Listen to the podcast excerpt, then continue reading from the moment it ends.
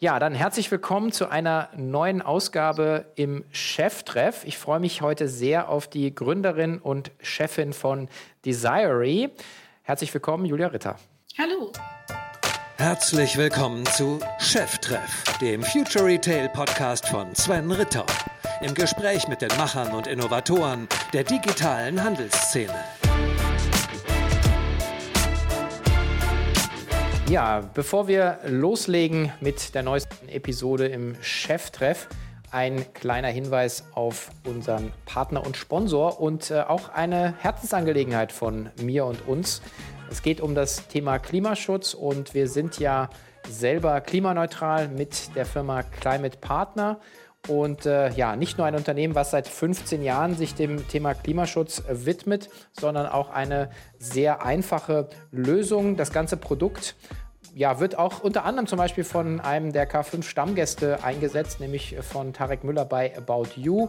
Und äh, es handelt sich hier um Klimaschutz in drei Schritten. Zum ersten kann man erstmal messen und bilanzieren, wie sein CO2-Footprint eigentlich ist. Und zwar für die Firma, aber natürlich auch für die Produkte, die man verkauft, gerade im Handel. Als zweiten Schritt geht es um das Thema Klima- und Reduktionsstrategien. Das heißt, wirklich zu analysieren, wo kann man CO2-Ausstoß vermeiden und äh, eben auf andere und Alternativen setzen.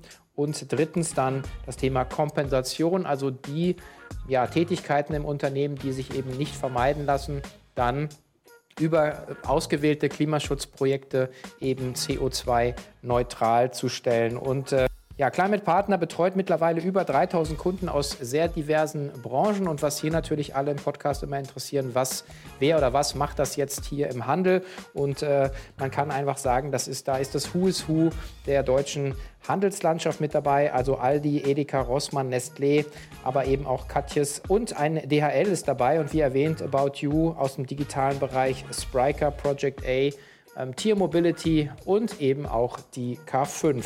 Für alle, die Interesse haben, sich dem Thema näher und intensiver zu widmen, sei die Climate Partner Academy ans Herz gelegt. Das ist die URL www.climatepartner.com/academy.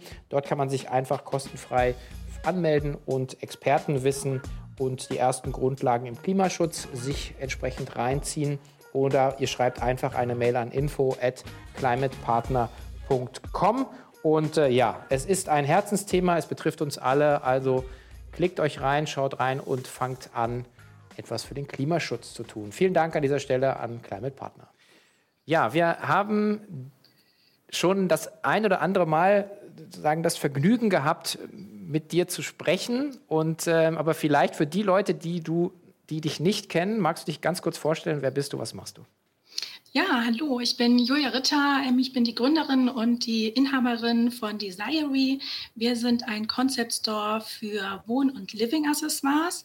Uns gibt es jetzt schon, ähm, ich glaube, im elften Jahr. Ähm, die Zeit rast. Wir sind, äh, oder ich habe gegründet 2009 tatsächlich und habe gegründet. Was war mein Why sozusagen? Ich habe die Artikel vermisst, so zu, ähm, sowohl stationär als auch online, ähm, die ich sozusagen gerne mich umgebe, die ich gerne schenken möchte. Und da ist unser Fokus eben auf handgemachten Artikeln aus natürlichen Materialien von kleinen Manufakturen. Genau, das ist sozusagen unser Fokus. Hochwertige Produkte, die ja lange Freude machen, dich lange begleiten und die einen hohen ähm, Designanspruch haben. Mhm. Du hast auch einen Design-Background, ne? darf man verraten. Richtig, genau. Ich bin Innenarchitektin, ähm, zwei Studien sozusagen hinter mir und jetzt in der Rückschau ähm, hat sich das ganz schön zusammengefügt, weil ich habe erst BWL studiert und habe da nochmal Innenarchitektur studiert und was ich ja letztendlich jetzt mache, ist genau die Schnittstelle zwischen beidem. Mhm. Und du hast aber angefangen mit einem mit einem mit einem stationären Geschäft, oder? Das war so der, der hm, ja, nee, tatsächlich nicht. Ich habe online gestartet, mhm. weil ich habe mich sozusagen nie hinter einer Ladentheke gesehen und das war mhm, auch nicht okay. das, was ich wollte.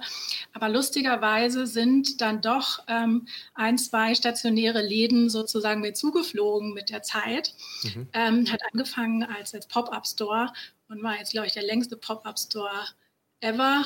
Ähm, ja, und wir hatten äh, bis letztes Jahr hatten wir zwei Filialen tatsächlich. Eine haben wir letztes Jahr geschlossen und ähm, das fühlt sich auch sehr gut an. Mhm. Ähm, ich mag meine Produkte sozusagen, um mich zu haben, aber man muss ja auch immer sagen, wo verzettelt man sich mhm. und wo steckt man seine Energie wirklich rein. Okay, das heißt, du hast früh mit einem eigenen Online-Shop gestartet und, äh, genau. und worüber man dich, glaube ich, kennt, ist ja so, dass du äh, ja, sehr stark jetzt auch mittlerweile auf Marktplätzen, ja vor allen Dingen auch auf Amazon äh, unterwegs bist. Vielleicht kannst du uns da mal ein bisschen mit auf die Reise nehmen, sagen, wie du, wie du das Online-Geschäft auf- und ausgebaut hast über die letzten elf Jahre. Ja, gerne. Also wir sind online gestartet mit unserem Shop und damals waren ja auch die, äh, die Shops sehr wild, die haben geblinkt wie so Flipper-Automaten. Ähm, da wollten wir sozusagen bewusst was dagegen setzen, haben einen sehr clean Shop schon damals gemacht.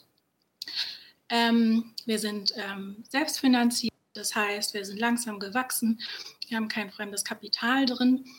Dann ähm, sind die Pop-up-Stores dazugekommen, beziehungsweise der erste Laden. Und dann haben wir eben auch angefangen, ähm, Marktplätze wahrzunehmen, ähm, beziehungsweise es waren so die Zeiten 2018 oder selbst davor, wo man irgendwie an Marktplätzen gefühlt auch nicht mehr dran vorbeikam. Also der Markt hat sich bewegt, es gab eine Konsolidierung, es gab eine Kannibalisierung auch. Und ähm, wir waren schon immer breit aufgestellt, sozusagen, dass wir viele Marketingkanäle bespielt haben und es hat sich gut angefühlt. Und irgendwann habe ich sozusagen die Notwendigkeit gesehen, wenn 50 Prozent oder mittlerweile mehr der Kunden ihre Suche in Amazon starten, dann konnte ich sozusagen nicht mehr sagen, das ignoriere ich. Mhm. Und dann habe ich angefangen, mich da rein zu fuchsen und es ist ein Teil, ähm, ein wichtiger Teil mittlerweile, allerdings kein überwiegender Teil. Wir wollen auch Amazon weiterhin ausbauen, aber es ist jetzt nicht unser Hauptstandbein. Wir haben mhm. sogar Ausflüge gemacht zu Neckermann. Ähm, genau. Ich erinnere mich dunkel. okay, ähm, jetzt, wenn man jetzt heute natürlich sozusagen drauf guckt und den Handel sieht äh, und sagt man, naja, also Marktplätze überall. Das war ja aber in, in, den Zeiten, wo du schon am Markt warst, ja noch nicht der Fall. Und du hast, glaube ich, auch irgendwo ein schönes Zitat gebracht, wo du die K5 erwähnt hast, wo du gesagt hast, du hast da, irgendwie, ich glaube, beim Peter Höschel war es, äh, irgendwie das erste Mal gehört, dass 50 Prozent des Suchvolumens für Produkte eben auf Amazon starten. Wie, wie legt man dann den Schalter um ähm, und, und startet man dann wirklich auf, auf so einer Plattform wie Amazon durch? Was sind da deine Erfahrungen? Ja, also Try and Error, muss ich sagen. Ähm, wir haben es ausprobiert. Wir haben ähm, erste Produkte online gestellt. Ähm, wir waren auch ehrlich gesagt relativ lange am Anfang auf Amazon und haben es sozusagen einfach laufen lassen und haben uns nicht drum gekümmert. Wenn wir was verkauft haben, war schön. Ähm, wenn nicht, dann war es eben auch okay. Also es war nie so der riesen Hauptfokus. Ich hatte mich dann beworben zu dem Programm Unternehmerin der Zukunft, weil ich eben auch gedacht habe, okay, da ähm, lerne ich noch mal mehr die, die Amazon-Skills und sozusagen auch, was die Hebel sind, erfolgreich zu sein. Und das lief dann auch sehr gut. Da habe ich ähm, die Kategorie gewonnen, ähm, Kategorie Export. Und da haben wir unheimlich uns auch gepusht. Und seitdem ähm, ist Amazon tatsächlich auch wichtiger für uns geworden. Mhm. Das hast du, wann, glaube ich, 2000 20 oder so den Award gewonnen, glaube ich, ne? oder? Letztes ja, ich glaube 19 oder und dann 19, war ja. ich nochmal als Coach dabei. Das war ja, genau. dann richtig, genau. Mhm. Okay, und, äh, und du, du gibst dein Wissen auch weiter, glaube ich. Äh, das finde ich also auch immer einen echt schönen Zug, wenn man so selber was äh, ja, gelernt hat, dass man dann eben auch so anderen hilft, glaube ich. Das ist auch ein wichtiger Teil deines Selbstverständnisses. Ne? Ja, natürlich. Ähm, die Händler fragen im Moment, was können sie tun, ähm, haben auch ähm, die Zeit und die Notwendigkeit. Und genau im Jahr danach habe ich dann auch tatsächlich mit meinem Menti, Moja Birchbark, ein ganz tolles Startup aus Berlin, nochmal die Kategorie gewonnen. wir waren zwischendrin auch in Seattle im Headquarter. Also ja, es ist halt schön, wenn sozusagen Amazon dann plötzlich auch ein persönliches Gesicht bekommt und da Verbindungen wachsen. Und seitdem, jetzt aktuell ist das äh, Programm Quickstart Online von Amazon im Handelsblatt und dem HDE online auch wieder für Händler, was mhm. sozusagen dann die Fortführung ist von Unternehmerinnen der Zukunft als Online-Plattform. Okay.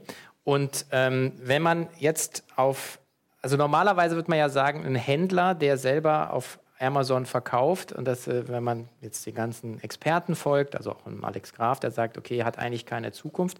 Wie kann man trotzdem erfolgreich sein? Weil ihr verkauft ja im Prinzip Handelsware zum Großteil. Wir kommen gleich mhm. noch auf deine Eigenmarke. Ähm, aber wie, wie, kann man da dann erfolgreich sein? Also wie kann man, weil man steht ja direkt im, im Wettbewerb letzten Endes auch mit anderen Anbietern. Ähm, oder ist es dann doch die, die, die Produktauswahl, die, die anders ist, die Kuration? Also was sind deine Erfolgsgeheimnisse für für sozusagen den Plattformverkauf?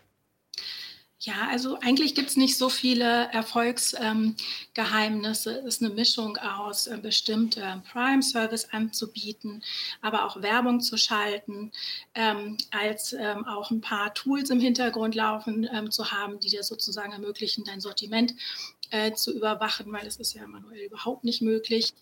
Ähm, aber grundsätzlich ist es schon ja, geht auch viel über den Preis, ähm, was jetzt nicht unsere Strategie ist.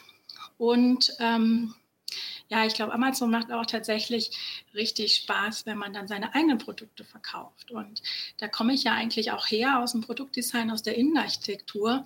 Und am Anfang bei der Gründung habe ich gedacht, ja, ich mache irgendwann mal meine eigenen Produkte, wenn Desiree sozusagen von alleine läuft, wenn mir es langweilig wird. Und ähm, der Punkt ist irgendwie nie gekommen. Und ich habe aber vor ein paar Jahren festgestellt, dass es sozusagen meine eigenen Produkte zu machen nicht meine, mein Selbstverwirklichungsprojekt ist sozusagen, sondern dass es wirklich eine wirtschaftliche Notwendigkeit ist. Mhm. Jetzt, du hast 2017 angefangen, glaube ich, mit der Eigenmarke, oder? Mhm. Wie geht man da vor? Wir haben jetzt nebenher noch ein bisschen eine Präsentation laufen. Würde ich einfach mal bitten, die Regie das einfach mal auch ein bisschen durchzuklicken. Aber gerade dieses, dieses Thema Eigenmarke ist ja immer so spannend. Also ich kenne natürlich jetzt viele Beispiele, die, die mit Eigenmarken oder eigenen Produkten direkt auf die Plattform gehen. Du gehst jetzt als Händler auf die Plattform und hast dann sozusagen dieses Eigenmarkenthema nachgezogen. Wie wichtig ist das jetzt für dich und auch für die Zukunft, dieses Thema? Ja, es ist auf jeden Fall unser, ähm, unsere Focus-Area sozusagen. Und es hat angefangen ähm, mit dieser Chunky Knit-Decke, die ihr auch gerade im Hintergrund ähm, gesehen habt. Ähm, und es war eigentlich gar nicht für Amazon gedacht, sondern das war ein Produkt, was ich persönlich auf dem deutschen Markt vermisst habe. Das wollte ich für mich persönlich haben. Habe es in Deutschland nicht gefunden, habe es dann selber ähm, herstellen lassen in Europa. Und es war eigentlich eher gedacht als Produkt für unseren Shop tatsächlich, weil es auch eher ein hochpreisiges Produkt, äh, ein ganz natürliches Produkt aus 100% Merino-Wolle, ähm, was handgemacht wird. Also das ist jetzt überhaupt kein Topseller zum Beispiel auf Amazon. Ich würde sogar andersrum sagen, ähm, das Produkt funktioniert überhaupt nicht auf Amazon. Allerdings hat es total wie eine Bombe eingeschlagen in unserem Shop und auch im Bereich Influencer-Kooperation. Also ganz, ganz große Accounts sind auf uns zugekommen, haben Kooperationen angefragt und wollten eigentlich nur die Decke wirklich. Und die ist natürlich auch in der Einrichtung sehr präsent. Und ja, das mhm. ist, hat sehr gut funktioniert. Okay, jetzt sehen wir mal hier nochmal den, so ein bisschen den, den, den, den, die Reise im Bild eingeblendet für alle, die, die jetzt den Podcast hören. Also man, vielleicht beschreibst du mal kurz nochmal die Reise, die ihr, die ihr jetzt angeht, weil dann sind wir nämlich auch bei dem Thema, was so im letzten Jahr nämlich passiert ist.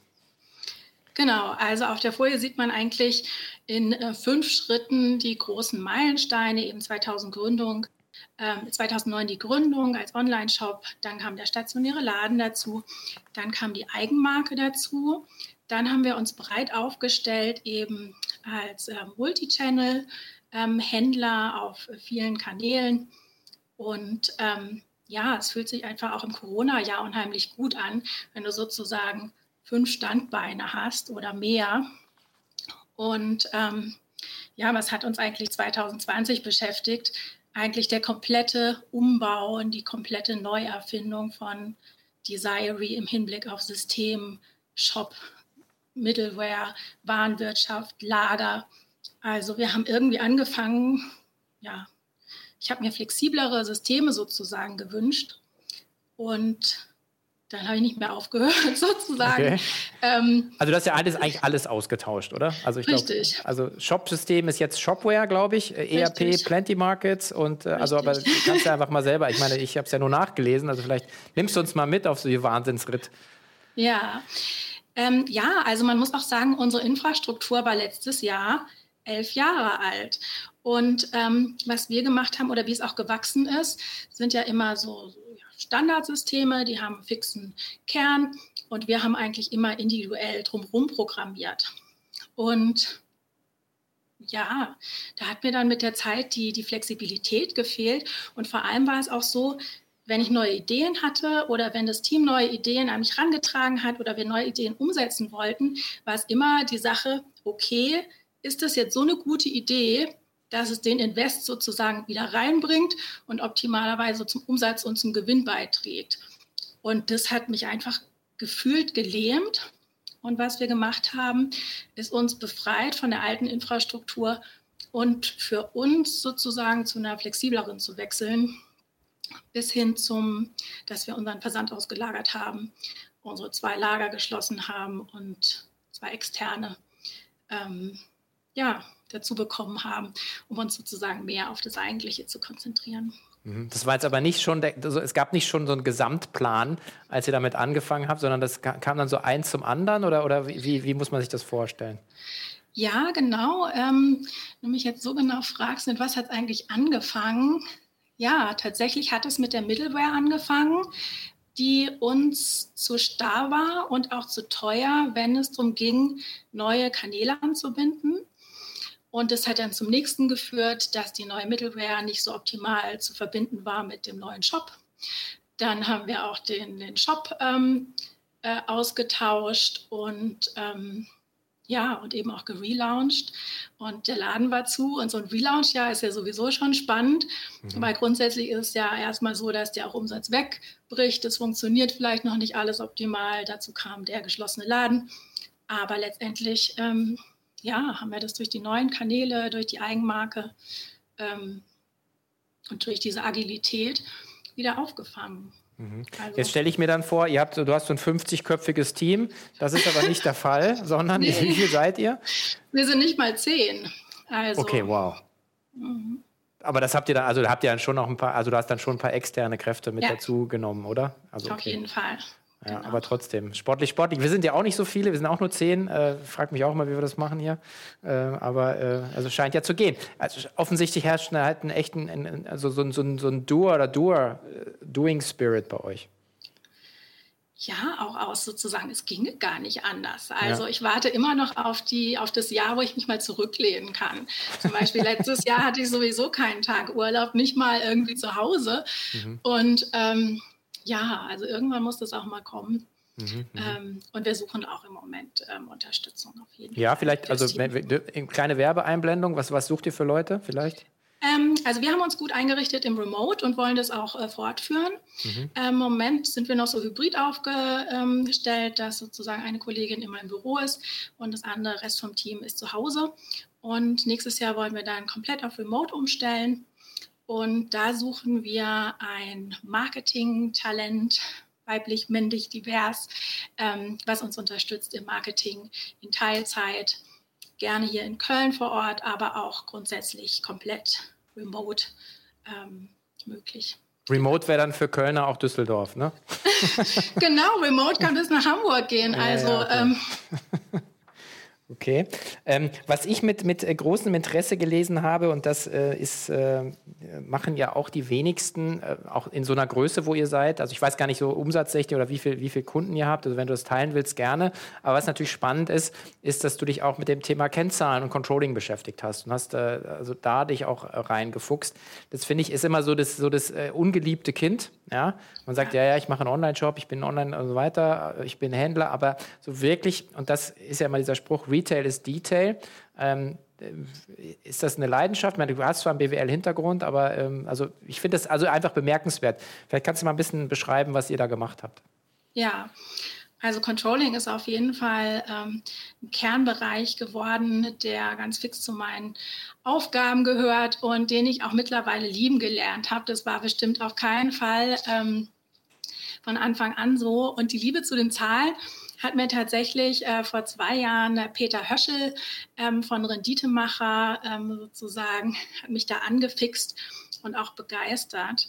Und letztendlich ist ja das Schöne, ähm, im Onlinehandel, du hast ja wirklich die Zahlen. Mhm. Ähm, deswegen ist es ja eine Todsünde sozusagen, die äh, links liegen zu lassen. Und wir haben angefangen mit einem Controlling-Projekt vor zwei Jahren.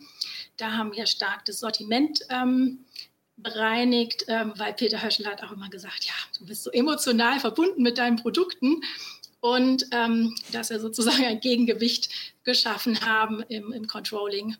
Ähm, das war auf jeden Fall schon super, super hilfreich, dass du sozusagen nicht dein Kapitaltod im Lager liegen hast, sondern dass du damit arbeitest und schaust, dass sich das optimal dreht. Und ähm, letztes Jahr haben wir wieder ein Controlling-Projekt angefangen und auch äh, dieses Jahr, dass wir wirklich gucken, welcher Artikel lohnt sich in welchem Kanal. Und mhm. ähm, dass wir da auch gute Tools aufgesetzt haben. Ja, weil jetzt auch das. Nee, sag du. Ja, das kannst du ja selber sozusagen. Manuell wird schwierig. Mhm. Jetzt haben wir hier ähm, eingeblendet für die Audio ähm, sozusagen zugeschalteten einen äh, Chart für die Erfolgsfaktoren. Da ist eben das Thema Controlling drauf. Ähm, und äh, aber eben auch, äh, hat es schon gesagt, Outsourcing, auch Konsolidierung, neuer Shop. Und ich würde gerne noch zwei Vertiefungen machen, das Thema Eigenmarke und später dann noch die Thema Marktplätze. Aber ein Thema Eigenmarke nochmal.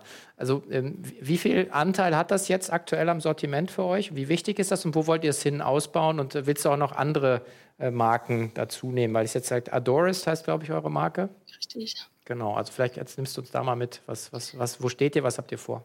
Ja, also Adoris ist ähm, über die letzten zwei Jahre unsere zweitbest, oder nicht, stimmt gar nicht, ist unsere bestverkaufteste ähm, Marke.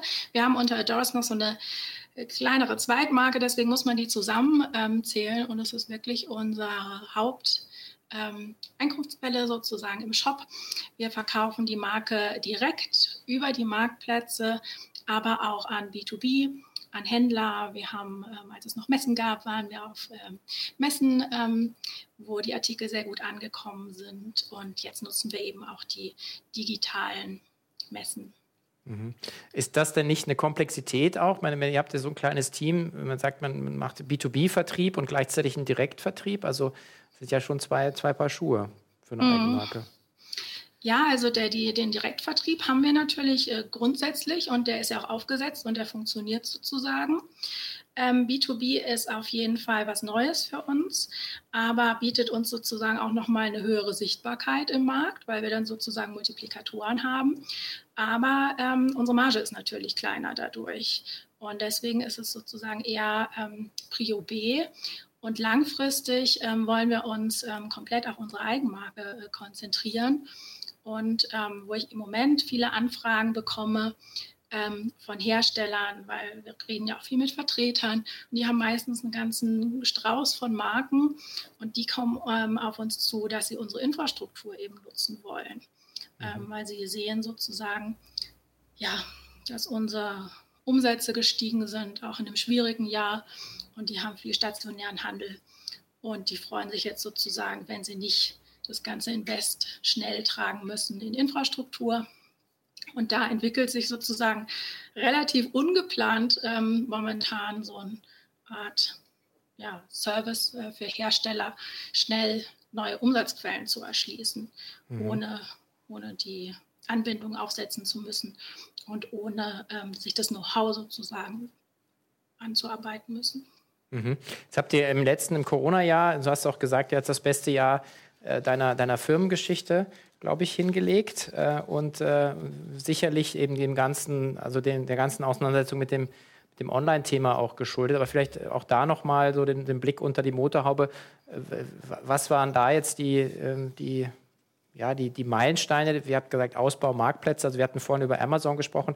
Was habt ihr denn noch alles ausprobiert und an den Start gebracht? Ja, also ähm, Genau, Amazon haben wir ausgebaut. Wir sind jetzt auch in Spanien, Italien, Frankreich, ähm, in den Niederlanden neu. Demnächst kommt noch Schweden und Polen dazu. Wir haben eine neue Kooperation, ähm, sind wir mit Rewe eingegangen, die übrigens auf der K5 äh, entstanden ist in Berlin. Ähm, da war ich ja auf dem Panel-Talk äh, dabei und danach hat sich Rewe gemeldet, so gesehen. Danke dafür. Sehr gerne. Für ähm. alle, die auf die Bühne wollen, das ist, kostet mindestens eine Flasche Wein. Ähm, dann ist Otto dazugekommen, ähm, dann ist äh, Douglas ähm, dazugekommen und ähm, ja, so ein neuer Marktplatz ist natürlich auch für uns immer so eine Blackbox. Ähm, du kannst dir den Kunden anschauen oder kriegst ja auch sozusagen äh, Auswertung, wie sieht der Kunde aus, was sind so vielleicht auch, auch äh, durchschnittliche Warenkörbe. Aber letztendlich muss man den Schritt gehen, die Anwendung, in die Anwendung investieren und dann siehst du relativ schnell, was kommt so raus. Und ähm, da muss ich sagen, hat uns auch wirklich Douglas total überrascht. Also wir sind anfangs so halb manuell gestartet, mhm. weil wir nicht wussten, ähm, ja, wie funktioniert das. Und Douglas ist wirklich super abgegangen von der ersten, mhm. ähm, vom ersten Monat.